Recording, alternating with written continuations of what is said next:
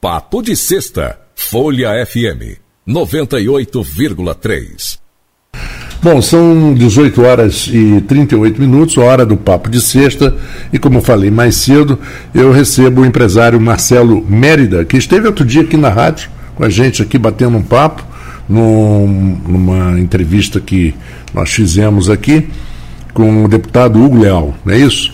E hoje eu fiz questão de convidar o Marcelo para vir aqui na sexta-feira no Papo de Sexta, que é uma coisa mais descontraída, é um papo aí de 20 minutos, mas exatamente para conversar com você, é, Marcelo, uma coisa que eu acho que é, atinge a todos nós, é uma coisa que, que vive no nosso dia a dia, que é a, criar alguma coisa, fazer alguma coisa pelo desenvolvimento da cidade. Né?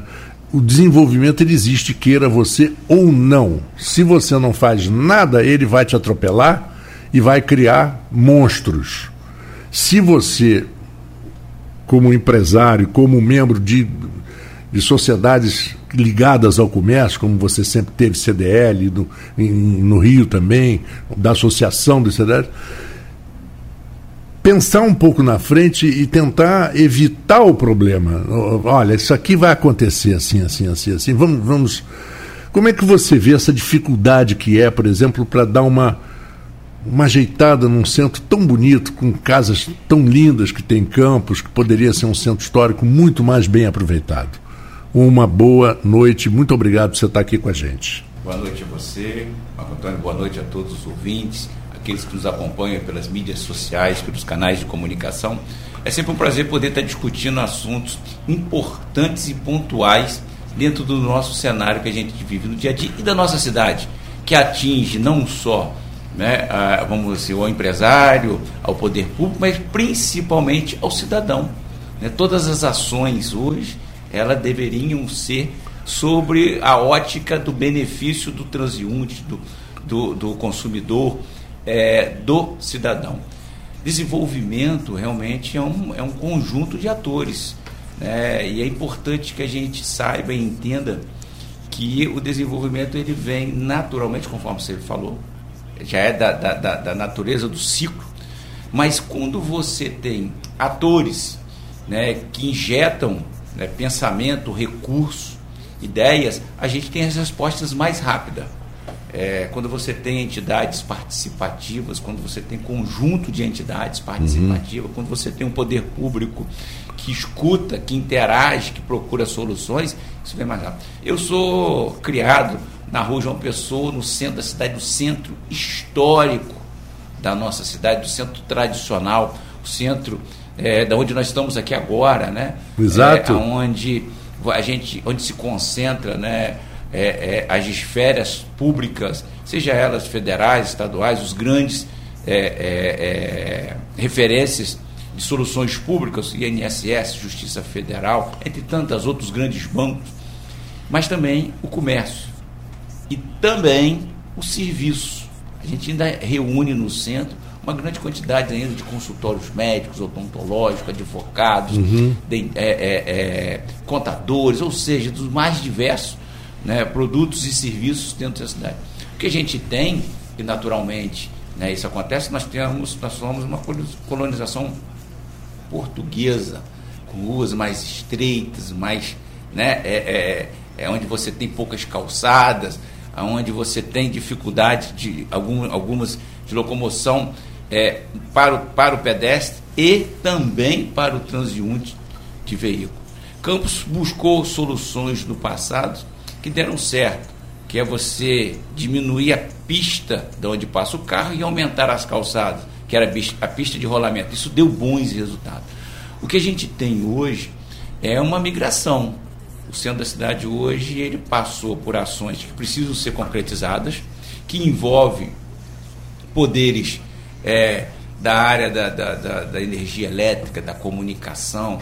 Nós temos hoje um, uma, um emaranhados de fios. É uma é, coisa é, muito perigosa, inclusive. Né? Além de perigosa, né, você é visivelmente muito feio. É. Você quer estar em um lugar limpo, onde você vê. Você, nós temos hoje um centro da cidade rico de arquitetura, de história, de movimentação, que isso precisa ser aberto, precisa ser colocado de forma clara para que as pessoas possam, possam ver. É, a gente né, que vive, às vezes você nem vê, mas por trás de um grande letreiro tem amaranhado de fio, coisa. Né? Exato, você sabe que você agora falou uma coisa que outro dia eu passando, eu saí da rádio, já estava já estava anoitecendo e tal, aquele, eu passei ali pela 13 de maio e eu olhei a igreja. Sim. Eu nem sei o nome daquela igreja ali. Eles tinham pintado ela, agora fizeram uma manutenção branca e amarelinha e tal. E com o final da tarde vindo e a luz iluminando, eu falei, gente, mas que bonito isso, né? Eu não tinha parado assim para para pensar. Quando você passa e vê uma, uma casa reformada, restaurada, você dá uma alegria, né? Você, poxa, mas que coisa bonita, por que, que não podia ser tudo assim? Nós temos dentro de um quadrilátero muito pequeno do centro da cidade que reúne é, quatro patrimônios religiosos. Né? Nós temos uma, uma, a igreja, essa igreja que se fugiu o nome também de 13 de maio. É. Eu, queria, eu, eu, queria me lembrar agora se é, se é na igreja do Carmo, mas eu não, eu não, quero, não, não, quero equivocar. Depois você tem uma que dá aqui né, para Carlos da Serra e assim também como para, para Teotônio Ferreira de Araújo, ela vai de uma rua a outra, também muito rica. Incrível e de, de, praticamente abandonada. abandonada. Nós, nós temos uma na praça ali é, da rua 7 de setembro, né?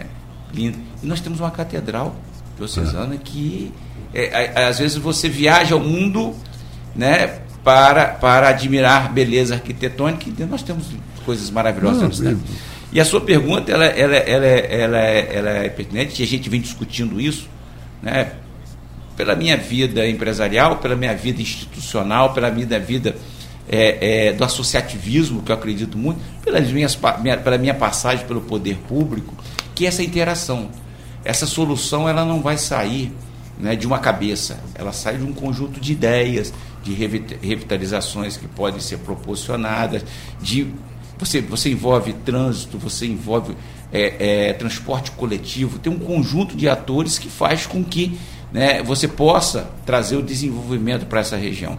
Se a gente for é, fazer uma comparação, é, o desenvolvimento ele migrou é, ou, ou ele se juntou. Né? O centro da cidade é Pilinca. Hoje você já vai do centro da cidade até o bairro Pilinca, que é comercial, né? sem ter interferência de comércio. Então, é verdade. Isso, isso Antigamente fez, tinha, né? Tinha. Você tinha um, um hiato de comércio, hoje você já vai né, é, direto. Isso é uma migração né, que um crescimento com o volume da cidade mas eu não tenho dúvida que as instituições, poder público, os historiadores, a academia da nossa cidade, ela tem soluções, mas essas soluções elas precisam mais do que ter as soluções, elas precisam ser colocadas em prática. Você não acredita, agora você falou da academia, da, Campos sendo uma, uma cidade, como é um centro universitário, Riquíssimo. mais do que sacramentado já, é, o envolvimento com as universidades deveria ser maior nesse sentido? Quer dizer, mais discussões, mais palestras, mais seminários, buscando, e aí chegar ao ponto que a gente sabe que sem a iniciativa privada e sem o, o poder público não vai sair. É, é, é muito difícil. Esse é o grande caminho, essa é uma grande discussão. Porque quando a gente fala do desenvolvimento e de revitalização, é, são dois fatores muito importantes. Igreja São Francisco de Assis, não é essa? Não, a Igreja de São Francisco nós nem citamos. Ela está na 13 de maio. Mais lá para frente. Mais para frente um é, pouquinho. Exatamente. Ali, é. Que é muito bonita também. Já é quinta em um trecho tão pequeno, né? Exatamente. É, a outra tem que ver também. A interação, a interação com, com, com, com os ouvintes é, é bom. linda essa igreja. É, a de São Francisco, é. ela tem, tem, tem as suas programações, se eu não estou equivocado, no sábado à tarde, riquíssima, bela uma coisa maravilhosa. Eu já tinha, não tinha falado da, da quinta. Então, e, e, assim, essa solução, ela, ela vem desse conjunto.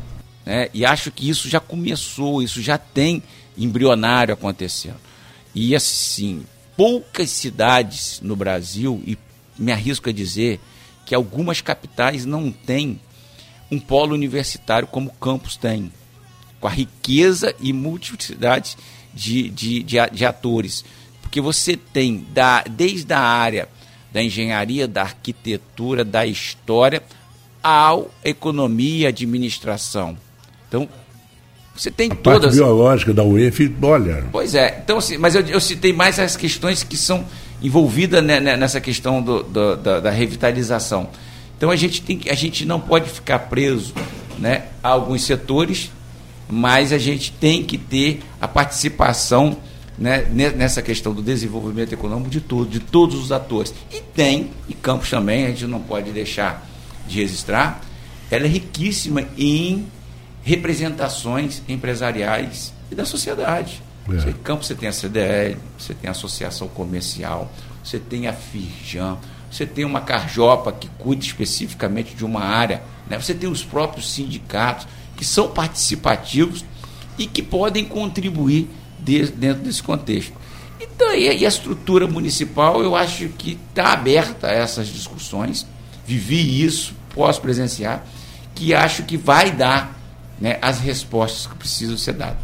Entendo que nesse, nesse, nesse processo precisa envolver as concessionárias, mas de forma clara.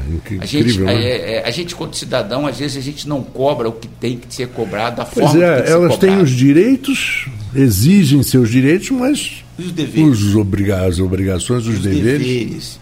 A retribuição incrível à sociedade. Isso, incrível. Então, eu acho que isso, essa, essa é uma relação que ela precisa melhorar e, e quem anda hoje né, no centro da cidade percebe que é uma agressão visual e de segurança a todos que ele passa. É, é, sem dúvida alguma. Inclusive, quando você tem oportunidade, quem tem oportunidade, às vezes, de viajar e ver, por exemplo, há 20, 25, 30 anos atrás, Porto Madeira em Buenos Aires era uma coisa horrível. Era um antro de assaltos. Hoje em dia, eles conseguiram investir. Tudo bem que o dinheiro lá não está valendo nada, mas mas na verdade continua maravilhoso, continua lindo, muito bem cuidado e uma restauração que muitas vezes a gente pode imaginar. Aqui Sim. nós temos essa essa orla, orla meu Deus, poxa, o que poderia Olha, ter sido feito? Eu digo assim, é, a mão do homem transforma para é. o bem, para o mal. Então nós temos vários exemplos importantes. Né? Você falou do Porto Madeira. É, eu não tive a oportunidade de conhecer, só através de história, antes. Mas o pós mostra não só a estrutura do quadrilátero do Porto Madeira, mas irradiou para toda uma área que se tornou comercial, residencial, uma área é, é, de valores agregados muito por conta de uma muito maior por conta de uma ação do homem. Eu acho assim que a gente é, é, viveu um pouco isso e acho que isso vai se concretizar, até mesmo com a questão do Porto do Rio de Janeiro. A, as ações do poder público lá deu uma nova cara àquela área ali. Vários hotéis é. se estabeleceram, é. é óbvio que depois você teve a pandemia, você teve uma. uma, uma é, uma... teve uma. Um, retroagir um pouquinho. Né? Retroagimos né? um pouco, retroagimos um pouco. E eu acho que é um, é um dos caminhos. Né? O Brasil em si tem bons exemplos daquilo que, que, que pode ser feito e que foi feito e que trouxe resultado.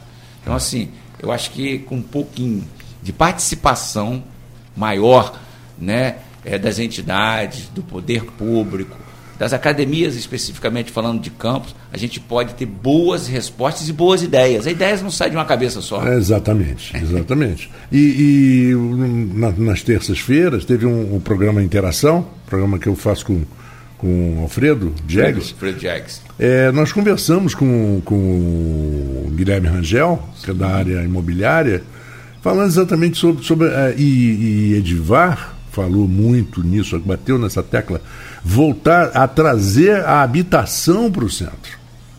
Né? Você vê isso em vários lugares acontecendo no Brasil. Em São Paulo está vendo isso, prédios que estavam abandonados foram restaurados, fizeram pequenos lofts, apartamentos pequenos, as pessoas, o pessoal que trabalha no centro, que está perto ali do metrô, é uma maravilha, a pessoa não precisa nem de carro. É. Ele vai, mora ali perto do trabalho e vai, nós, e nós isso vai trazendo. É, é isso é, em, em, algum, em, algum, em algumas iniciativas dá-se nome de retrofit, retrofit é. que é muito maior do que o processo de revitalização é o processo de acomodação de uma massa né, dentro de, um, de, um, de uma proximidade com o mercado de trabalho. Quais os grandes problemas que o mundo enfrenta hoje? Transporte. É. Então, se não dá mais para o cara morar a, a, e trabalhar a 50, 60 quilômetros com o trânsito que as grandes cidades hoje têm. Vamos falar que Campos hoje já tem uma certa dificuldade, né? Ah, então, sem dúvida. Vamos, vamos falar. Então, assim, quando você revitaliza e, e traz é, é, pa, para a questão urbanista a moradia para o centro da cidade, naturalmente você tem uma maior quantidade de mão de obra disponível mais próximo do trabalho. Isso sem a gente entrar na questão, nós falamos só do trânsito, mas a gente precisa falar também da qualidade de vida do ser humano.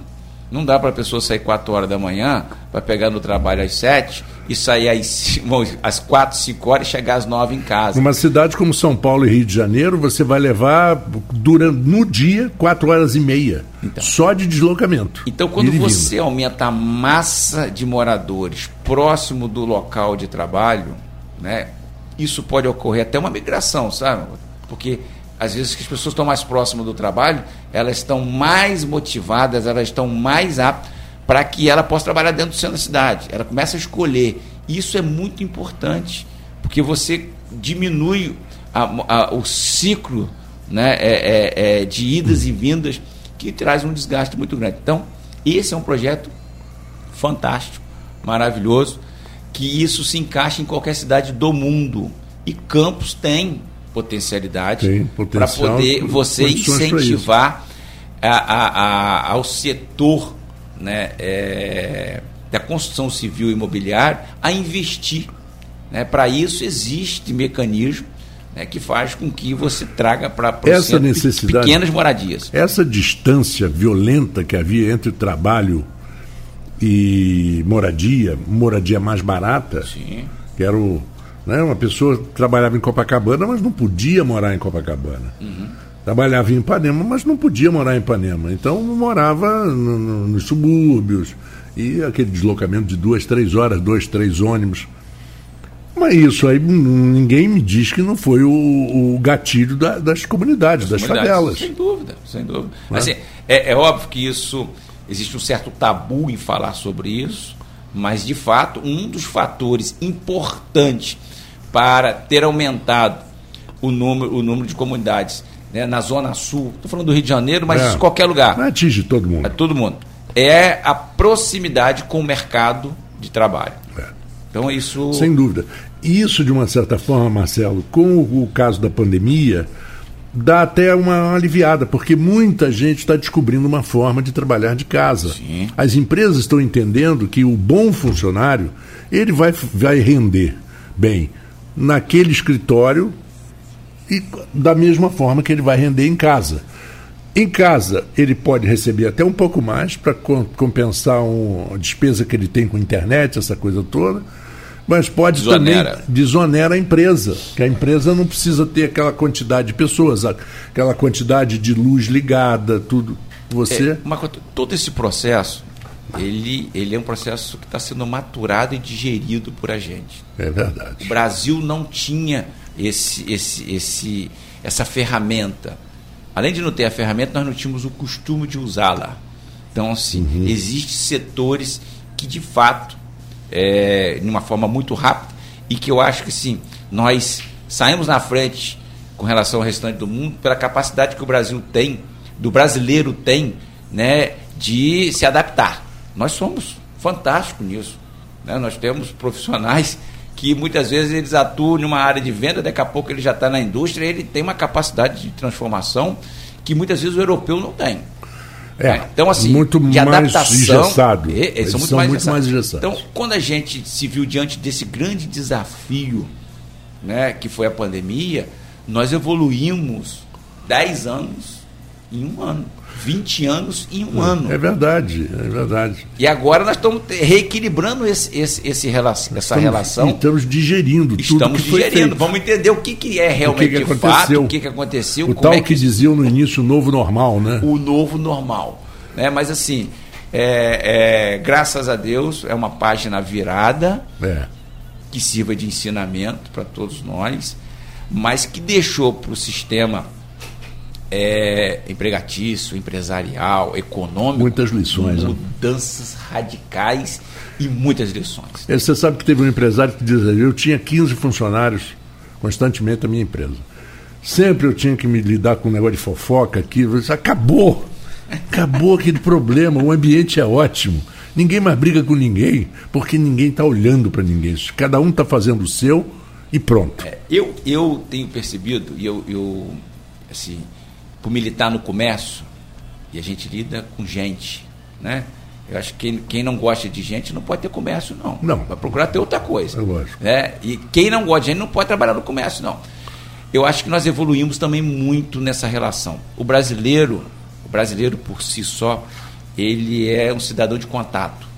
Eu adoro abraçar, gosto de beijar, gosto de estar próximo, como todos nós.